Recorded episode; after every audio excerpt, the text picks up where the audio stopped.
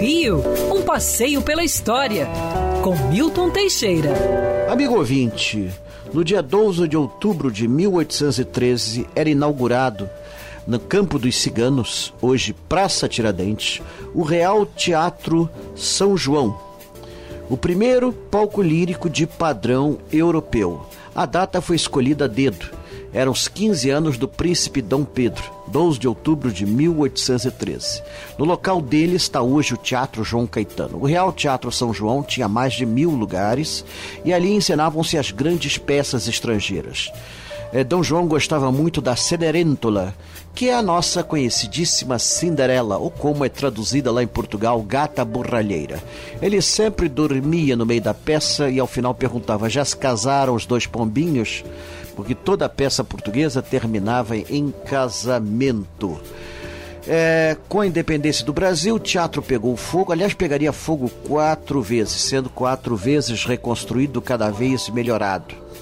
Depois da independência, Teatro Constitucional Fluminense, Teatro São Pedro de Alcântara.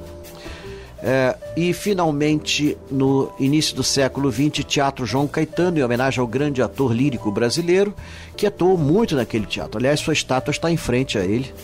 É, João Caetano dos Santos, fantasiado de Oscar, filho de Oceana, a tragédia de Arnoux, um dos monumentos mais bonitos da cidade do Rio de Janeiro e um dos mais mal cuidados.